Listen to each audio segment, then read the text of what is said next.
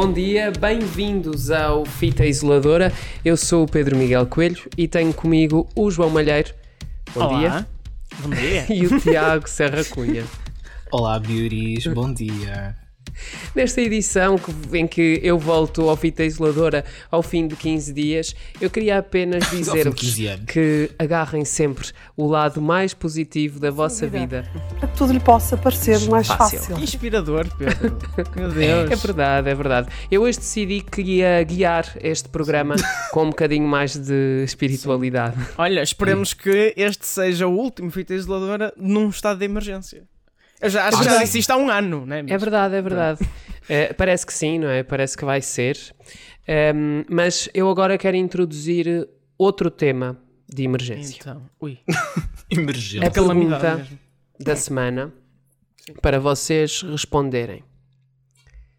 Entre duas opções, vocês só poderiam escolher uma para o resto da vossa vida: croissant de ovo Sim. ou croissant de chocolate. Aquela coisa Ai, que tão tu levas para uma ilha. É muito fácil, é coração de chocolate, porque coração de ovo é é só olhar para aquilo dá-me diabetes.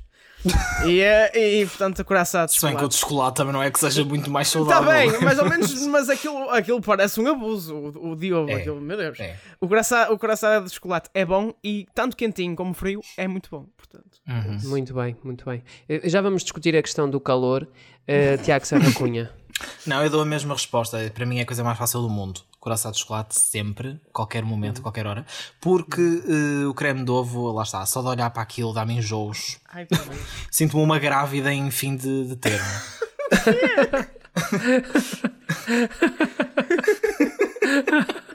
Isto não fez sentido nenhum. Meu Deus. Relativamente, relativamente a esta questão do calor, vocês gostam do, do croissant quente? Também, embora prefira frio, eu acho. Sim, eu, Eu, gosto, não gosto muito do croissant quente. Eu também prefiro o coração frio. Acho que. Não sei, às vezes é um bocadinho enjoativo estar quente. Até o, no- até o normal sem chocolate. É, enjoa um bocado. Enjoa. E, e eu tenho a impressão que me, dá, entanto- que me dá diarreia. Vamos, estamos aqui a entrar Ai, no lado. desculpem, isso foi tão grave. Isso é muito grave. Eu Eu estou a ficar o- demasiado à vontade aqui. Eu não sou o Mad WB, lá como é que se chama aquele site, para te dizer isso, Pedro. Ah, mas eu acho que só, eu só admito que o coração é aquecido, quando é aquecido quando já, já não é fresco, né? E fazes uma tosta mista. Ou quando é com manteiga, com Sim. manteiga fica Ou com bom. manteiga também é bom, sim. Eu sei Eu só não sei se vocês pausa. repararam que entrou até aqui um som de, de alerta enquanto. É, Enquanto eu a uma pausa que é, eu digo, ah, parece que estou grávida, ah, coisa escandalosa. tipo, depois tu dizes isso. e está tudo bem. Ai, Eu acho que para a semana estou aqui sozinho, vocês entretanto vão ser cancelados. Isto Ah, não está bom. Bom, Bem, Pedro, mas não respondeste, houve ao chocolate antes, antes para de mim, para mim é chocolate, mas, mas nem é pelo mesmo motivo, não é pelo mesmo motivo que vocês. Não, não é por Não ser é muito doce o, o doce de ovo, é porque eu não gosto de doce de ovo. Ah. não, não Ah, em parte também é por isso, eu também não ligo nada. Se forem eu demasia, também tipo, estava assim aquele. fã. E, Eu sou a imagi- pessoa que gosta da parte menos cremosa da bola de Berlim. eu Com gosto de bola creme, de Berlim exatamente. simples e de bola de Berlim com outras coisas. Olha, Quando, coisa. quando, era, quando era jovem, quando estava no ensino secundário e podia comer tudo o que me apetecesse sem engordar, eu comia bola de Berlim de chocolate. Mas Ai. enjoei. Enjoei. É bom, mas a com creme também é demais. Só na praia, assim mesmo, em desespero total no verão. Isso é uma tradição mesmo fascinante. que se- É. Ou bolas de Berlim, ou bolas de Berlim do Natário, em Viana Uhum. do Castelo. Uhum. Aí eu já aceito. Estamos a aguardar, estamos a aguardar que o Natário nos mande umas bolas para este podcast. Bem douradinhas que elas são, como aos Oscars, que vão ser o primeiro tema eh, do episódio de hoje. Vai ser o rescaldo de uma gala em Lume Brando, mas não vamos ficar por aí. Pois não, porque Shadow and Bone é o novo sucesso da Netflix. Vamos analisar o arranque desta nova série de fantasia da plataforma de streaming. Sim. O cinema esteve em festa, os fãs de Shadow and Bone estão em festa e a TVI tem um Festa é Festa, Como a nova em festa, telenovela, ah, que será que traz motivos para tanta alegria ou é melhor não irmos a esta festa? É melhor não sermos convidados a esta festa? Vamos- Vamos, vamos- super spread. Vamos descobrir isso mais à frente nesta edição do Fita é Fita. E desta vez no fim de abril, ao invés de ser nos primeiros meses do ano, os Oscars chegaram a 2021 em cenário minimalista, com pontos de direto em todo o mundo e com grande parte da plateia sem ter visto os principais filmes da cerimónia. Quando falo de plateia, como é óbvio, falo da plateia na televisão. Nomadland foi o filme do ano, mas as glórias foram repartidas. Uma miúda com potencial, o pai e Minari também tiveram espaço para brilhar. Resta agora saber que legado fica desta edição que esperamos seja uma edição sem exemplo. Para a análise junta-se a nós o José Duarte, ele é podcaster do Espalha Factos. Uh, olá, José. Olá a todos. Obrigado por estares aqui no, no Fita Isoladora abria já, abria já as hostilidades para te perguntar se achas que estes Oscars 2021 são uns Oscars com história e se haverá alguma coisa desta edição que acho que possa ficar para edições futuras? Primeiro, independentemente da forma como eles fizessem a cerimónia, seria uma cerimónia que iria sempre ficar para a história. Não só por todas as restrições criadas pelo Covid, mas também porque eles queriam realizar de uma forma diferente. Uhum. E viu-se logo pelos primeiros momentos que não ia ser uma cerimónia igual às outras. Primeiro não era no Dolby Theatre, um, foi em vários países diferentes, aliás. E, e se podemos levar algo que eles fizeram este ano para os próximos? Eu acho que sim. Eu acho que deste ano eles foram muito mais objetivos e não se, não se ficaram muito por rodeios, nem por muitos folclores, assim dizendo. E foram mesmo diretamente ao assunto, foram entregar os prémios ainda tivemos o, a oportunidade de ver a Glenn Close a fazer uma espécie de twerk, uh, o que pronto foi positivo, eu diria. Um, Também conhecido como The Bat. The Bat.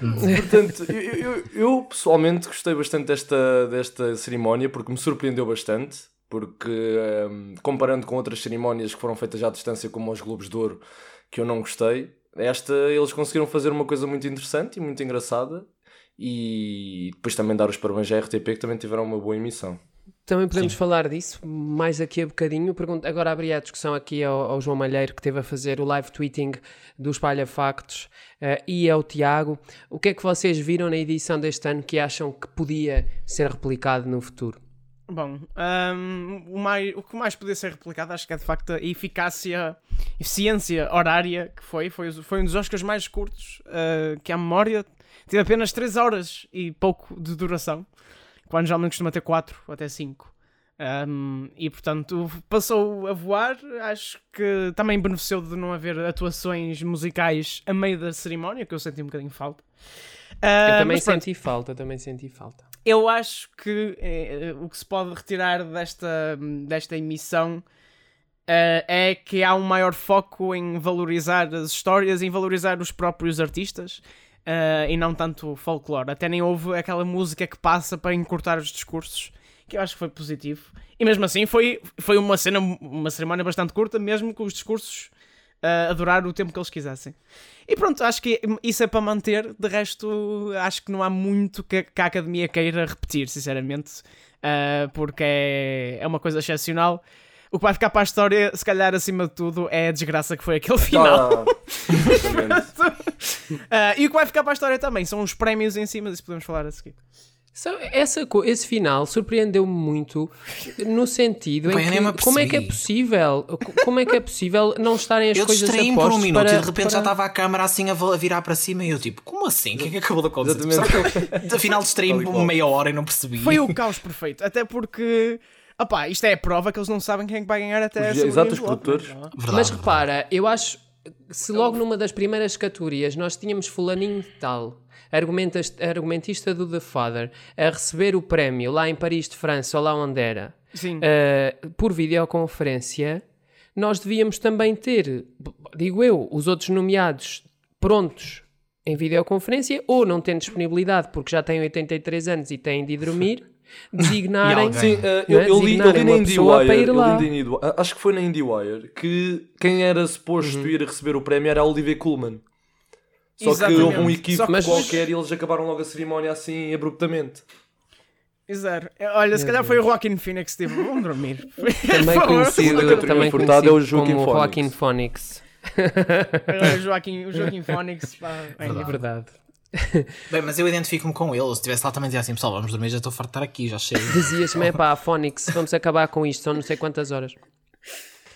Acham que o facto de termos tido menos produção eh, este ano eh, e menos blockbusters este ano mudou o tipo de nomeados e isso também acabou por facilitar a diversidade que tivemos este ano nas várias categorias e também uma distribuição maior de prémios?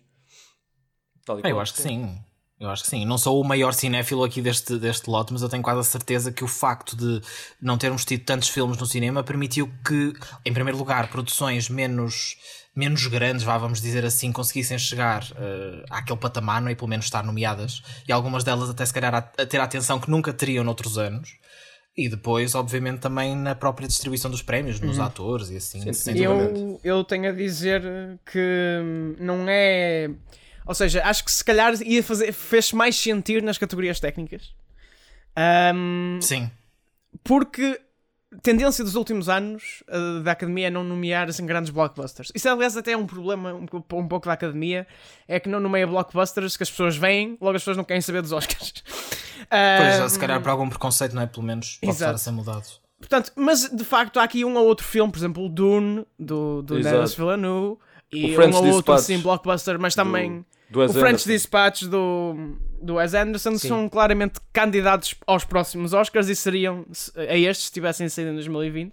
Portanto, houve de facto algum lugar extra para produções mais independentes, mas acho que não seria. Acho que no final de tudo o Nomadland ainda tinha grandes possibilidades de vencer este ano, mesmo Sim, que não é como se fosse tipo uma mudança saído. radical, não é? Não é Sim. como se tipo nenhum dos filmes que agora esteve estaria se Sim, fosse sinceramente, normal. acho que o Nomadland e a Chloe Zhao podiam ter ganho, mesmo com a competição que, que vai sair agora. Eu eu penso que a categoria em que se fez mais sentir foi na de efeitos visuais. Que tivemos uma categoria Sim. muito fraquinha este ano. Uh, que ganhou o, o único que tinha de ganhar, não é? Que foi o Tenet, não Exato. havia hipótese Mas que é? de Tá- ganhar outro. Por amor de Deus, está lá, está lá a Mulan. a Mulan! Opa, pronto, mas é isso, eu acho que foi a que se sentiu assim mais, porque tivemos filmes, não é? Basicamente todos os filmes da Marvel. Também acho que era só um que era suposto sair em 2020, que era o da Black Widow, por exemplo. Esses eram Sim. óbvios candidatos a ganhar Sim, essa sim, categoria. Voltando à emissão propriamente dita, este ano a emissão voltou à RTP, mais de 20 anos depois. Foi uma emissão com características muito diferentes daquelas a que nós estávamos habituados, quer em sinal aberto, quer em sinal fechado, como aconteceu nos últimos dois anos na Fox.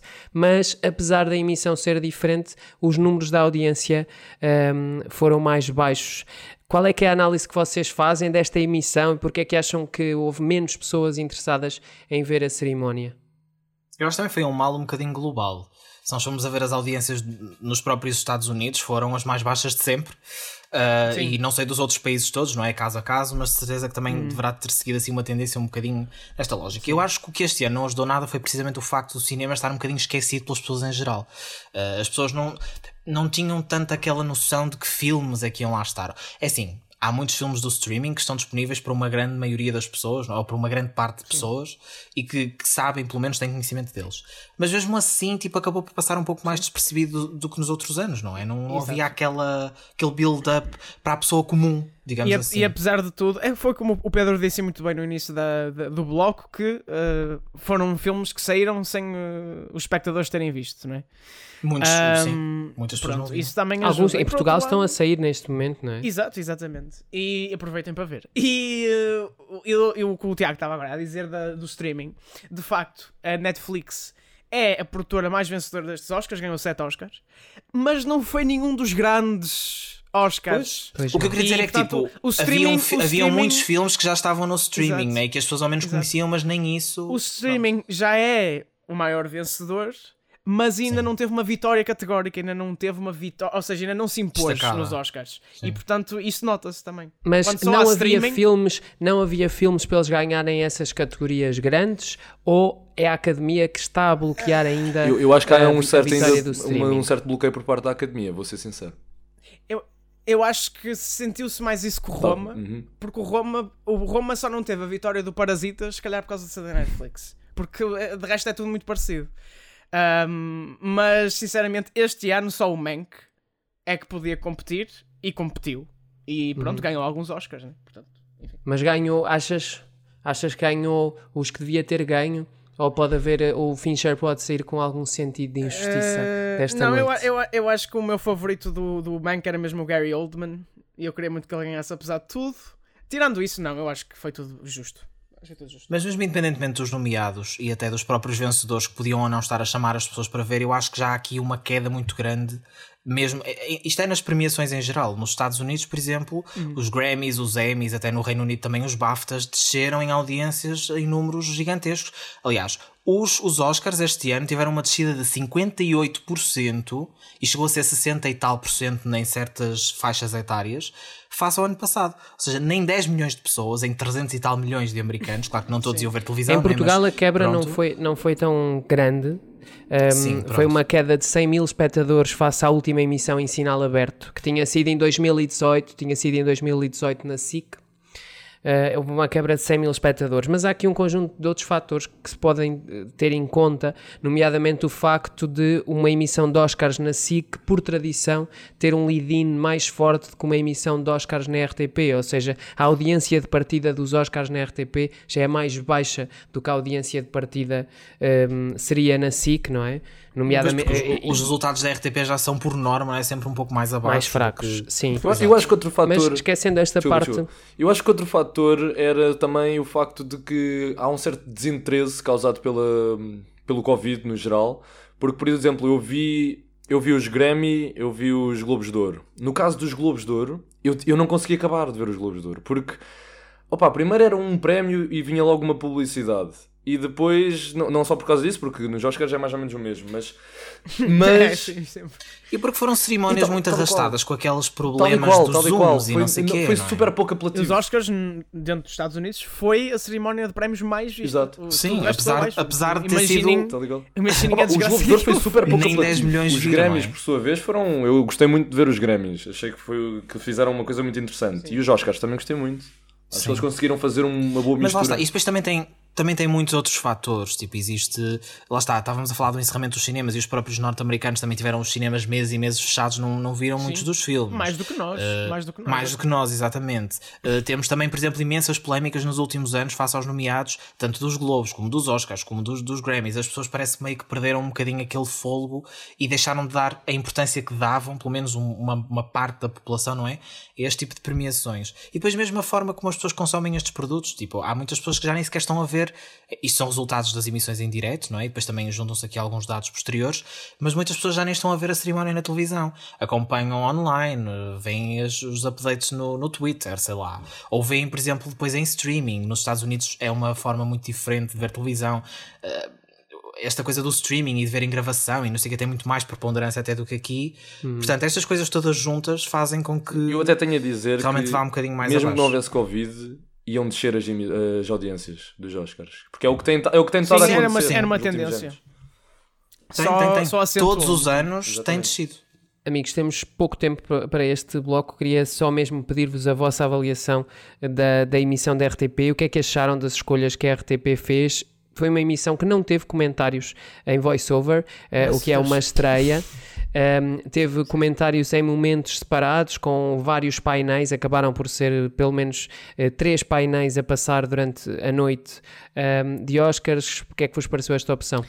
Acho que foi bastante. Foi, foi positivo. Eu acho que tem que haver comentários, tem que haver alguém a explicar o que está ali a acontecer. Este prémio, aquele prémio, tem que haver reação. Porque as pessoas Ainda para mais este ano, ainda para mais este ano a cerimónia foi muito falada, sem aqueles Sim, vídeos sim, sim. apresentação e para, para a massa dos cidadãos, muitos caras não perceberam o que estava a acontecer, também pode ter afastado. Sim, mas eu, eu, eu acho que tem que haver comentários, mas não acho que tenha que ser por cima. Eu acho que a RTP tomou uma boa opção. A Catarina e o, e o Mário Augusto foram os dois. Eh, as pessoas indicadas para aquilo. Gosto da ideia de painéis rotativos também para dar alguma dinâmica. Eh, não gostei de algumas opiniões dos painéis, mas isso, pronto, isso não é o conceito que está errado, é os intervenientes Sim, escolhidos. alguns deles, não é? Mas a mudança de painel ajudou a dar outra dinâmica Mas- quando entraram ideias mais frescas, digamos Quando assim. estás, a dizer, Sim. quando estás a dizer que não gostaste das opiniões, mas porque achaste que eram opiniões desinformadas, Snobs. Uh, snobs, é isso. Uh, mas, isso é. Mas isso é a tendência geral do cinema em Portugal. Portanto, é assim. Não, eu só queria dizer que eu quero o letterbox da Catarina Furtado e do, e do Idvor Mendonça. Pá, surpreenderam-me. A Catarina, a Catarina é cinéfila em formação ainda. É, mas, é mas informação, está lá, sim, mas uh, via-se que estava. Via-se que estava a querer. Está a esforçar-se. Sim, sim, sim. sabem, eu criei um letterboxd. É? É Olha, verdade. Mas ainda não usei, ainda não usei. Criei só e está lá. A, marcar lugar, a guardar o meu, meu Está username. muito bem assim. Ninguém roubar. Hum, amigos, muito obrigado por este bloco de Oscars. Já a seguir, vamos passar para a área da fantasia e do sobrenatural com Shadow and Bone. É verdade, porque Shadow and Bone estreou a conquistar os tops internacionais da Netflix, já caracterizada como uma versão assim mais light, digamos assim, mais familiar e confortável de The Witcher, volta a trazer um épico de fantasia para o centro Saudades. das atenções na plataforma de streaming. Baseada nos livros da saga Grishaverse, da autora Lee Bardugo, a série conta a história de Alina Starkov, uma jovem soldado e órfã que acaba por se aperceber que tem poderes extraordinários que podem ser determinantes para libertar o seu país e com a monstruosa ameaça da Dobra das Sombras, assim se chama, a assombrar a cidade, a Lina tem de deixar a sua vida normal para trás e fazer parte de um exército de soldados mágicos conhecidos como Grisha. Para comentar a primeira temporada da série, temos connosco Beatriz Araújo da Rocha. Ela é bookstagrammer e criadora de conteúdos sobre literatura na internet e fã assumida desta saga literária. Olá, Bia, bem-vinda ao Fita Isoladora. Olá, obrigada. Antes de mais, tenho que te dizer: és ou não és fã assumida desta série? Sou fã assumida desta série, sou súbdita da Li Bardugo e tudo o que ela escrever, nem que seja uma lista de compras, eu vou ler. Vai estar na tua, na tua lápide escrito eh, os textos dela. Está. Pronto. Ora, tu lá está, como, como estávamos a dizer, és super fã dos livros, agora chegou a série. Qual é a tua assim, opinião à primeira vista? Porque se nós formos a ver, esta é uma história que tem elementos comuns a muitas outras que nós já vimos, mas se calhar nem Sim, por é isso. O, o, que é, que- o que é que a torna diferente? O que é, porque é que vale a pena ver e se calhar também, pronto, já agora ler os livros que dão origem à série? Em primeiro lugar, é, pronto, a série na verdade não se foca só em Shadow and Bone e eu acho que é isso que a torna tão especial. Foi o facto de eles terem conseguido ir buscar um livro que é Shadow and Bone e que acaba por ser, como disseste e bem, muito semelhante a outros livros que, do mesmo género, de fantasia young adult, mas depois temos aqui um elemento que é o livro de Six of Crows, em que vão buscar personagens de- completamente diferentes e em que o desenvolvimento da escrita da Lee Bardugo nessa fase também é muito, muito diferente. E essas personagens vão dar aqui um carisma e uma dinâmica completamente diferente à série. Ou seja, vai pegar em duas lado- séries da autora que são Sim, do sim. mesmo universo, mas que têm aqui já características que juntas reforçam muito mais o, o conceito. Exatamente. Ok. E, e é isso. E por outro lado, também é o facto de nós nos livros estarmos muito focados só na Alina, na personagem principal, e estamos mesmo reféns da perspectiva dela, e de repente na série nós temos todos os pontos de vista de todas as personagens e tudo a acontecer ao mesmo tempo com muita dinâmica, e acho que isso foi completamente game changing na série. Sim, eu ia perguntar qual é que são os pontos positivos os pontos negativos desta, desta adaptação, deste método de, de adaptação que a Netflix decidiu fazer. A nível de pontos positivos, é exatamente esse: é o, o facto de haver de vários pontos de vista e não estarmos só com uma perspectiva da Alina. E por outro lado, também é o facto de terem integrado aqui os Crows, de Six of Crows, e então ter dado uma dinâmica completamente diferente. Acho que o vestuário e o facto de termos os efeitos visuais complementaram muito aquilo que já tínhamos lido nos livros e acrescentou imenso. Eu fiquei fascinada com, com os efeitos visuais da série. E a nível de partes negativas, sinceramente acho que houve alguns elementos que foram revelados demasiado cedo e poderiam ter sido deixados para o final. Eu, como leitora, pensei: meu Deus, esperei tanto tempo para saber esta informação e de repente na série é dado da No bandeja. primeiro minuto. Achas que estas comparações que têm surgido ao The Witcher e hum, até a Game of Thrones fazem justiça à série? Honestamente, acho que não.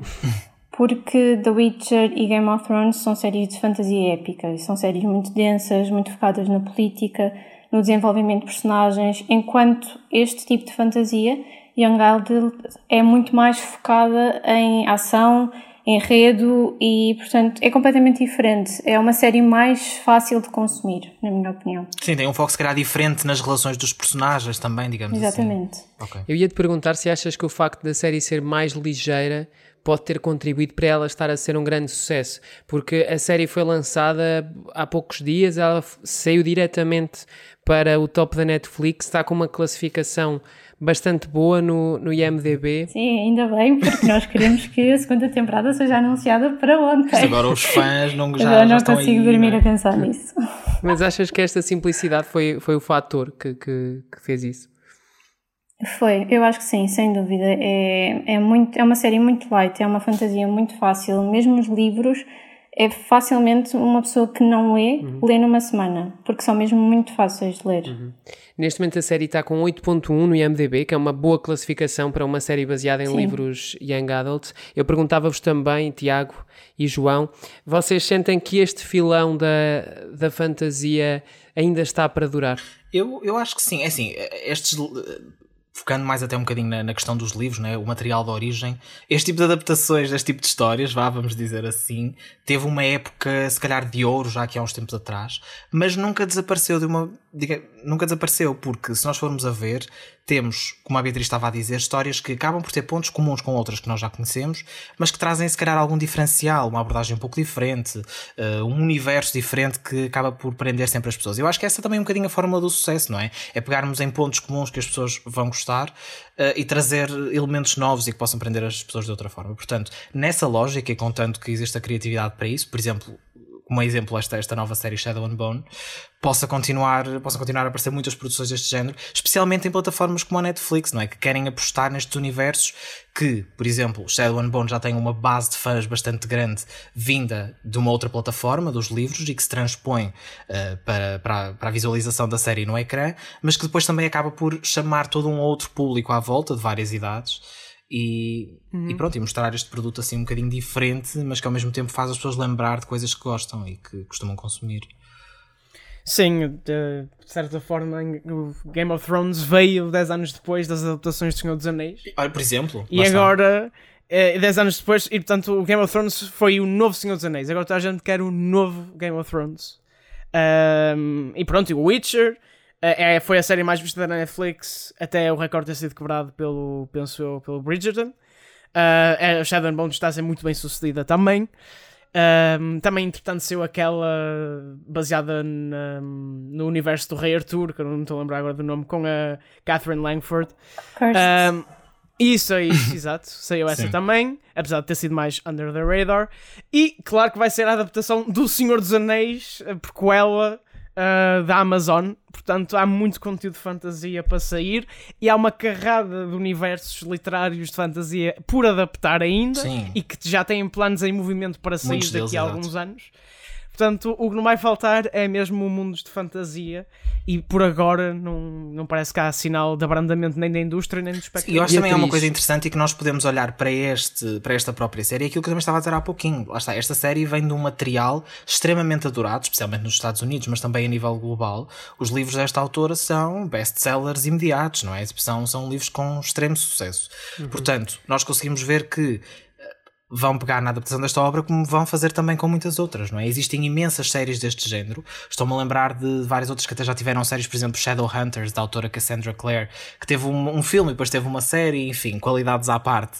Também acabou por ser adaptada. Sim. Essa própria autora tem muitos outros livros. Existem imensos outros autores desta linha, digamos assim, que eles até são todos meios coleguinhas, digamos assim, uh, neste mundo literário. Não é? Pronto, desta, desta, deste tipo de histórias que certamente poderiam trazer novas adaptações para este público, se calhar mais jovem adulto, mas também depois muitas obras que bebem das inspirações da Guerra dos Tronos e etc., que depois vão para públicos muito mais adultos e para todo o tipo de audiências. Beatriz, eu ia te perguntar se há alguma saga que tu gostasses mesmo de ver adaptada. Uh, e destas próximas que têm chegado a prevista à televisão, se há alguma que esteja assim mais a mexer-te com a tua ansiedade? Tu, é que, tu que és ah, fã destes dúvida. livros de fantasia, não é? Portanto. sem dúvida. Tenho o número de séries que eu quero ver uh, transportadas para a televisão é. não, não dá para contar, é incontável. Mas assim, teu top 3. Se tivesse, só de, se tivesse de escolher, ia provavelmente para A Dark Shade of Magic, Ai, que também já está sim, previsto. Sim, sim, Portanto, tudo o que é Davi Schwab também devia ser Sim, essa trilogia Apoiadíssimo esta decisão. Podemos acabar aqui já. Sim. E depois ia pegar noutros livros dela também, que ela tem uma ideologia muito boa, que foca-se também nesta questão das personagens que são morally grey, que são, nunca são muito boas, mas também não são más, estão Sim. ali no meio termo. Ia buscar o Villains, com o primeiro livro que é o Vicious, que são livros fantásticos. Tenho aqui ao meu lado neste momento. Estás muito bem acompanhado. e por último, provavelmente ia buscar uma distopia também do mundo da fantasia, que é o Scythe, do Neil Schusterman, que é fantástico mesmo. Ok. E destas que estão, que estão a chegar agora, qual é que é aquela que tu queres mesmo ver das próximas a estrear? Dark Shade of Magic. Pois é verdade, porque essa série Ainda- já tem aí, já está em trabalhos, não é? Já há muito tempo. Já está em trabalhos. E vai nos dar trabalhos, se calhar, não no futuro. É verdade, ainda não temos informações se vai ser na Netflix ou em alguma plataforma desse género, mas é uma série. Lá está, por exemplo, é um exemplo daquilo que nós estávamos a dizer há pouco. É mais uma deste género fantasia. É um universo também, se calhar, até um bocadinho diferente destes de fantasia mais Sim. pura e dura, não é? Tem assim uma. algo mais grounded no mundo real, mas que, pronto, é mais um estilo de série para mais um tipo de público e que também se pode dar bastante bem. Mesmo, mesmo para terminar, Beatriz, qual é assim. eh, Deixa uma recomendação às pessoas, tipo, qual era a tagline que tu darias às pessoas que têm mesmo que ler estes livros, têm mesmo que ver esta série? Eu, eu não sei o que, é que, o que é que as pessoas estão a fazer à vida delas se ainda não pegaram na, na televisão ou no computador para ver, mas se ainda não fizeram, por favor, vejam a série porque não só tem a parte da fantasia, como também tem o desenvolvimento de outros temas culturais, de religião, fé, de diversidade cultural. E esse, o facto de uma série eh, e de livros que já foram feitos há tanto tempo e escritos há tanto tempo terem tantos elementos diferenciadores e depois a série também o ter feito de uma forma fantástica um, o facto de existirem toda, toda essa diversidade e toda, todos esses temas abordados acho que faz com que a série acabe por ser muito diferenciadora e portanto vejam porque vale mesmo a pena. Fica aqui o nosso incentivo à, ao- à Obrigada, literatura eu. também, à leitura. Shadow and Bone está na Netflix. Beatriz, muito obrigado por teres vindo aqui ao Fita Isoladora. obrigada eu pelo convite Ai, e agora passamos uh, da fantasia para a vida mais Para ou menos festa! real, para a festa, não é? Ora bem, chegou então a altura de falarmos da festa da TVI. Festa é Festa é a nova telenovela Ora bem. que estreou esta semana. Apresentada como inovadora, por ser uma novela totalmente cómica, a história foca-se na vida da aldeia de Bela Vida né? e na preparação da festa do fim de verão. No elenco estão Ana Guilmar, Pedro Teixeira, Silvia Riso, mas também os estreantes Manuel Marques e Pedro Alves, novos nas telenovelas. Como analisamos a nova produção do canal de Queluz, que estreou em primeiro lugar nas audiências desta segunda-feira, é, as audiências que temos acesso à data desta gravação. Juntam-se a nós para este bloco, Farid Ricardo, podcaster do Espalha Factos. Olá, Farid. Olá, olá. E a nossa expert de telenovelas, a nossa Sara Richard. Olá, Oh, Sara. ora é essa, olá a todos, olá a todos, tudo a correr bem, tudo de bom. Tudo em cima. Ora bem, começava ahm, mesmo por ti, Farid, já que és estreante daqui de, de comentar telenovelas em podcast. Ah, esta série é mesmo inovadora. Tu chamaste-lhe uma série. Exato. Exato, era, isso que, era aí que eu ia Sim, as começar. telenovelas é uma forma de série. Tu disseste isso mesmo, que é, esta telenovela acaba por ser uma série. Eu Pois. ontem, quando estava a ver o primeiro episódio, pensei que estava em 2004 a ver um episódio Obrigada. do Batanetes ou do Prémio do Vasco. Meu Deus do céu. Não é? Acho que a única coisa que falta foram aqueles separadores e aqueles risos gravados. Ah, Esses mesmo, exatamente. Acho que pronto, não tem nada a ver com a realidade de 2021 na televisão portuguesa. E estranhei até que tivesse ficado em primeiro lugar nas audiências, mas Ah, as pessoas enganam, aquilo é, não sabem o que iam. 4, 3, o... depois querem ir para o 40 e tal, e depois é aquele, é aquele lusco-fusco. É, Isto também teve, atenção, acho que é importante referir que isto teve promoção massiva por todo o país, inclusive plan- panfleto a ser distribuído nas ruas a promover a Sou estreia ontem. desta telenovela. Verdade. Há uma campanha eleitoral. Não, mas a TV, a desta TVI é que, é, que, é que a sabe. Pronto, isso é que é. É verdade. Olha, Sara, então, e a tua opinião? Tu que até já estiveste a ver o segundo episódio, não é? Ah, o, que é que, o que é que tu achaste? Olhem, eu fiquei assim, eu concordo com tudo aquilo que até aqui já foi dito. porque realmente eu não. Eu não eu- olha, eu- sabem aquelas aulas de matemática em que a gente chorava assim quando chegava à casa, no- na solidão do quarto, às escuras, a, a chorar, a querer não ir mais à escola, a vender miçangas o resto da vida? Eu fiquei assim, porque hum, eu não percebi o que é que. para onde é que para onde é que festa é festa vai? Eu não percebi para onde é que a novela vai. Eu não percebi. ah, que Aliás, não é eu não percebi. eu não percebi. É. Não existe. ahm, não existe. Ai, agora perdi-me. Narrativa. desculpem. Não existe narrativa. Mas por outro lado, por vezes não existe narrativa, mas nós somos introduzidos de forma mais, ahm, mais densa a uma personagem em particular. E isso também não acontece. Porquê? Porque não há nenhuma teia densidade aqui, aqui a considerar. Pareceu-me, eh, eu acho que este tipo de formato funcionaria muito bem como eh, os tempos em que a RTP tinha a seguir ao almoço umas séries para relaxar, para ajudar a, a adormecer. A, a, É um né? bem-vindos a Beirais, mas, mas em, em ácidos, sabem? Ai meu Deus. Foi Acho isso que eu senti. faço- Desculpem, eu Ai, gente, quero eu aqui. estou- estou- estou- estou- estou- estou a pedir sentir mal desculpa depois desta bocado. Desculpem, mas, mas eu, eu só quero pedir desculpa aqui só muito rápido por coisas que eu já aqui disse de outro tipo de produções, da SIC ou da TVI ou da RTP. Eu quero pedir desculpa por isso, retratar-me, porque hoje começou uma, uma nova era. Aqui tivemos, aqui tivemos este esclarecimento de Sara Richard. Faço, faço petição para que o título deste podcast seja Bem-vindos a Beirais em Ácidos. Ah, Uma Pedro, nova era na o, que é que, o que é que tu achaste desta, desta estreia da ficção nacional da TVI Festa é Festa? Eu quero, Vale a pena festejar? eu quero aqui também dar um tom positivo a este podcast. Porque eu, eu, Eu acho também- eu que também nesta esta novela eu acho que esta novela conseguiu ter alguns pontos positivos. Daquilo que me foi dado a ver pela reportagem dos, dos órgãos de comunicação social que estiveram na apresentação do primeiro episódio que decorreu na casa de Cristina Ferreira na- do programa Cristina Convida esta novela conseguiu ser muito eficiente como team building eh, da equipa que a faz. Ou seja todas as pessoas que estão a fazer a novela parecem super felizes Sim, eh, sim. a fazê-la e eh, pela primeira vez temos uma equipa da TVI que se mostra unida, embora não seja constituída só por amigos da diretora de entretenimento e ficção, e portanto, nesse, nesse aspecto, acho que, acho que a novela foi bem sucedida e é sempre bom ver eh, bom espírito de equipa numa, numa produção. Depois, eu acho que a telenovela é inofensiva, no sentido em que não.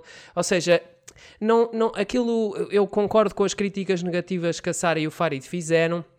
Mas eu não acho que a novela seja ostensivamente má. Eu acho que ela é má, mas de uma forma ligeira, ou seja, ou seja gera-nos aqui alguma vergonha alheia, a gente ri-se daquela pobreza, mas hum, não, é, não é uma coisa assim muito Sim, agressiva. não é escandaloso, Sim, não é não é escandaloso, não, não, escandaloso. não é. Pronto, mas concordo com aquilo que foi dito, ou seja, não há nenhum desenvolvimento de personagens nestes primeiros episódios. Eh, Não há desenvolvimento de personagens e não há desenvolvimento de narrativas. Nós não conseguimos perceber exatamente quais são as motivações daquelas personagens e isso faz com que nós estejamos perante uma produção que é uma telenovela, mas que parece outra coisa e que eu acho que realmente Sim. num formato de sitcom, eh, como por exemplo aquele Ai a Minha Vida que agora a TVI fez. Ou coisas mais antigas, Sim. como Não Há Pai, ou como o Sai de Baixo, Os Santos da Casa, etc. Esse estilo de sitcom poderia aqui funcionar muito bem. Eh, E, aliás, a- Maria do Céu Guerra eh, teria aí também um papel a desempenhar, até pe- pelo passado que claro. tem eh, neste tipo de, de sitcoms e até de peças de teatro. Ehm, mas para uma telenovela não cumpre, na minha opinião, aquilo que deveria ser uma telenovela. E acho que nesta ânsia de reinventar os formatos, nós temos aqui uma coisa que não cumpre eh, no formato de telenovela. Existe um conjunto de hum, critérios e que tem a ver com a ligação às personagens, com o desenvolvimento das personagens, com o desenvolvimento de uma trama, que não são cumpridos aqui, pelo menos nestes primeiros episódios. Resta saber se isso ainda vai poder acontecer. Sendo que eu também fiquei surpreendido com o resultado da, da telenovela, eh, do, do bom resultado de estreia, mas acho que eh, se nós olharmos para trás e virmos o, o, resultado de programas como os Batanetes, como o Prédio do Vasco, como os Malucos do Riso, como uh, Maré Alta, um conjunto de programas também deste género de humor, que funcionaram muito bem e justamente aqui neste horário da abertura do, do horário nobre. Sim. Portanto, aqui, isto é interessante, depois nós podemos falar mais à frente a audiências, deixo só com um dado o share mais alto desta telenovela foi registado entre os espectadores na faixa etária dos 15 aos 24 anos. Sim, eu, eu também dou aqui uma nota relativamente positiva, apesar de concordar com tudo o que foi dito até agora, mas em linha com, com o que o Pedro estava a referir há pouco. Um, eu acho, é assim, eles próprios também dando um bocadinho o braço a torcer, vá, eles dizem que não é uma novela normal. Eles próprios já anunciam uh, Festa é Festa como mais do que uma novela, ou uma coisa um bocadinho diferente de uma novela. Eu acho que o que eles tentaram fazer aqui foi precisamente um híbrido mas entre é uma menos sitcom... uma novela, não é mais do que uma novela. Sim, mas isso aí já, pronto, já são os outros 500. Mas eu acho que eles tentaram mesmo fazer pegar e fazer uma espécie de um híbrido entre uma sitcom mais daquela coisa em que tipo, ok, acontecem estas situações e depois no episódio a seguir voltam a acontecer outras situações e tipo, há uma certa linha de evolução, mas que não é propriamente um crescendo em todos os episódios e não está sempre a acontecer coisas como numa novela tradicional que vão sempre influenciando uh, as seguintes, digamos assim. Mas ao mesmo tempo com uma estrutura muito novelesca, ou seja, eu não acho que tenha corrido propriamente muito mal essa mistura, só acho é que fica muito no ar porque não cola nem muito a um lado nem muito ao outro fica só ali. Tipo, é uma novela, ok, mas esta parte é mais sitcom, mas aquela parte é mais. Uh, não sei bem o quê. Então eu acho que fica assim um bocadinho Sim. no meio. Eu não sei, eu queria só dizer que eu é preciso, quando eu digo que não percebi, tem de ver com a minha expectativa enquanto espectadora. Sim, sim. Se há um programa que é lançado neste horário com um determinado elenco, com uma, com uma determinada equipa de produção, com um determinado tipo de apresentação, eu vou esperar entender, aquilo, eu vou é? esperar que se trate de uma novela, não é? E se isso não, não é de alguma forma esclarecido, uh, torna-se um bocadinho complicado de perceber se há trama de, de, fundo para onde é que ela vai e o que é que vai acontecer. Portanto, o que é que vai acontecer de diferente uh, de, de abril até setembro de 2021, não é? Sim. E, e setembro é amanhã. É até isso que eu ia abrir ao painel, um, que era. Vocês têm curiosidade de ver o que é que esta narrativa vai dar? Vocês querem continuar a acompanhar? Ou a série não vos puxou para isso? A telenovela, estou sempre a confundir. a sitcom barra novela barra série barra tudo. A sitcom barra novela barra tudo. O programa. Uh, seguir ao, te, ao jornal da. Da noite. É, das oito. Das oito. Das oito, neste caso das oito. É Farid, Farid. É assim, eu não sei como é que eles vão esticar isto até setembro, tendo em conta que é a data da festa. Eu acho Realmente. que uma das coisas que poderia acontecer, e eles terem feito isto já que têm estas características, era terminarem uh, o cada episódio com, com uma temática. Por exemplo, o Sim. episódio 1 com tema X e esse tema é tratado nesse episódio e resolvido o próprio conflito Exatamente. nesse episódio. Não significa que não haja uma trama por trás disto a sustentar os restantes Sim, episódios, linha, é? mas cada cada acontecimento ficar em cada episódio. Sim, porque, porque o, o, que, o que dá força a uma sitcom é lidar com coisas do dia a dia, não é? Exato. De forma engraçada. E se é isso o objetivo deles, não é? A sinopse era acompanhar as peripécias ou as situações caricatas de uma aldeia, Exato. dia a dia.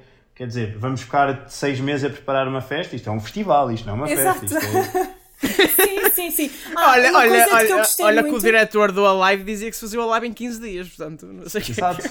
Não, reparem, o Rock in Rio passa da bela vista para a bela vida. É esta a novidade. Uh, vamos parar já aqui discentes com nomes de lugar, fictícios, de lugares que não existem, não há necessidade certo, Voltamos à mesma narrativa. a Serra manda serra. beijo.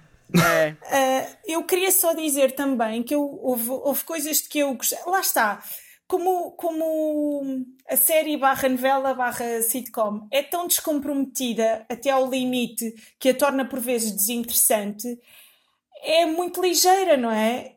No entanto, no entanto, depois, se não temos uma apresentação às motivações, à densidade das personagens ou à trama, há personagens como é a da Silvia Riso que são absolutamente disruptoras depois de toda a ligeireza um, que a série leva, porque grita muito e fala muito e tudo isso. Gosto só de dizer duas coisas, queria só dizer duas coisas. Por um lado, gosto que já se assuma aqui que estamos numa era pós-Covid, Portanto, as novelas já deixaram de, de, de fingir que, que a Covid não existiu. E depois, gostei muito, queria deixar uma nota também positiva uh, para a Ana Brito e Cunha. Gostei muito da personagem dela. Sim, eu nesse seguimento queria só dizer uma coisa que é também, lá está, acho que de qualquer das formas, apesar dessa confusão, eu acho que também pode cair bem às pessoas, isto, prevendo os resultados, não sabemos o que é que vai acontecer nos próximos dias e nos próximos meses, pode cair bem às pessoas ver só uma coisa leve, descomprometida, que queiram ver só pá, umas pessoas a fazer umas piadas. Isto, eu acho que isto é como se fossem os núcleos cómicos das novelas, mas a novela toda com isso, uma forma um bocadinho mais pensada.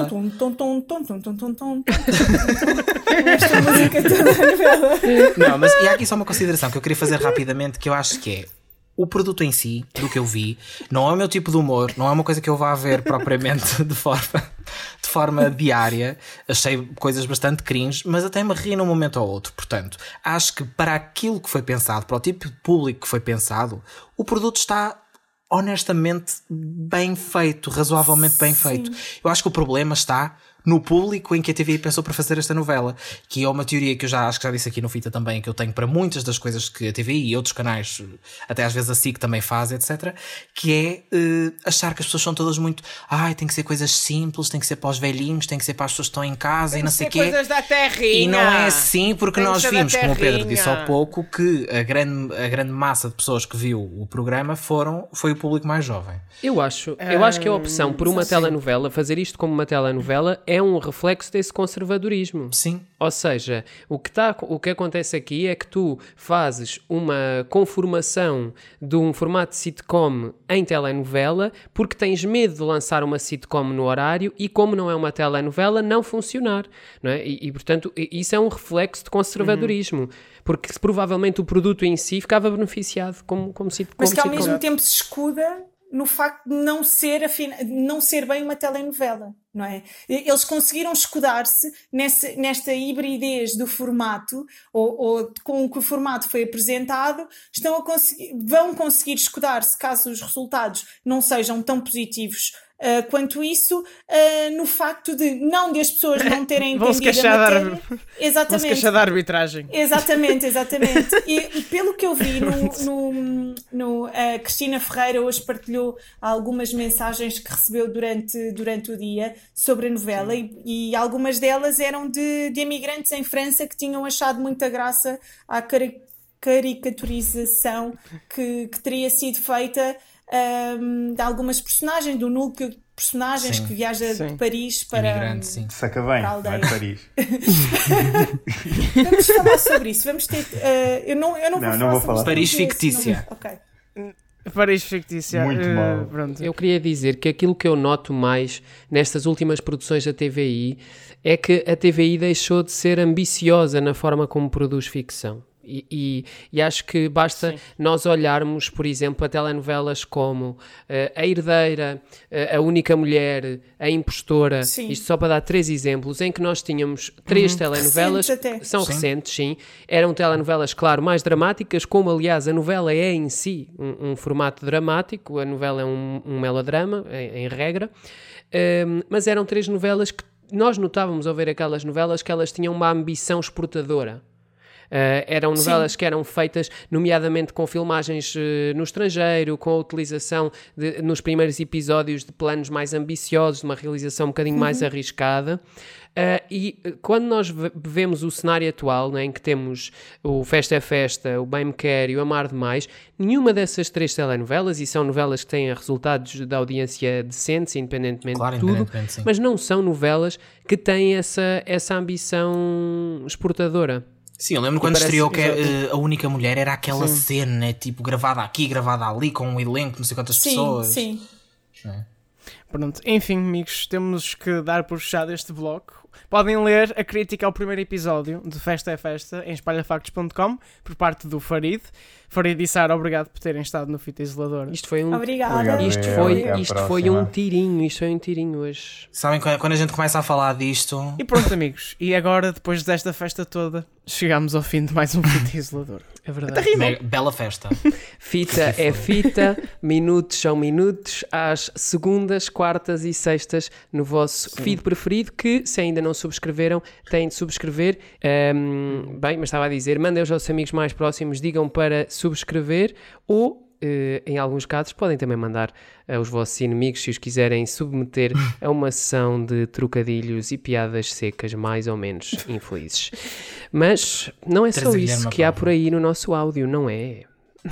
Não, estão a ouvir neste momento o episódio semanal do Fita Isolador, portanto já sabem, todas as quintas-feiras no nosso feed há o episódio principal, mas há também um outro podcast que nós temos aí a sair às segundas-feiras com o noticiário semanal, que é o EF Visão, o podcast dos Parafactos sobre o Festival da Canção e a Eurovisão, porque a gente gosta assim de boé rimas. E também, além do episódio semanal, temos alguns episódios eh, especiais. Eh, tivemos eh, esta quarta-feira um episódio de análise a todas as canções, vá, quase todas as canções a concurso no Festival Eurovisão 2021. Portanto, passem por Acho lá. que valem a pena. Muito, exato, muita coisa boa para ouvir. Posso anunciar que há revelações escandalosas durante Revelações episódio. chocantes. Fui eu que moderei. eu tenho um momento, eu tenho um momento em que dou um muito audível e que acho que é um momento, é um bom momento de, de áudio. Bem, mas O além de não está ouvir, pronto. temos também muitas coisas para ler. Muito para ler em espalhafactos.com, artigos sobre cinema, televisão e não só, ah, incluindo também, lá está a crítica a esta telenovela, também uma análise aos Oscars, portanto, todos os temas que nós falamos no Fita Isoladora vocês também podem ler em espalhafactos.com. É verdade, é uma festa. É verdade. É uma festa. E é em festa também que vamos terminar este episódio, porque. Com Ruth Sabe, nós Marlene. Terminamos sempre aqui com uma musiquinha. Não, não é com Ruth Marlene, ainda, não, ainda não cheguei. Marcos Paulo! Não. Marco Paulo aqui não. Oh, Não sei com quem é que vocês andam a almoçar, não sei se vocês dão boleias a pessoas, mas aqui neste, neste episódio não, não há cá Marco Paulo, porque eu não estou para pagar eh, multas de Oh, rescisão. quem, é que eu, quem, quem é que eu quero enganar? Pronto, vamos acabar este episódio com Eu Tenho Dois Amores. Isto já, já basta assim. Até esta semana, o The Weeknd lançou uma nova versão do single Save Your Tears com a Ariana Grande. Portanto, é assim que vamos terminar o nosso episódio de hoje. Guardem as vossas lágrimas até ao nosso regresso. até para a semana. Até para a semana, pessoal.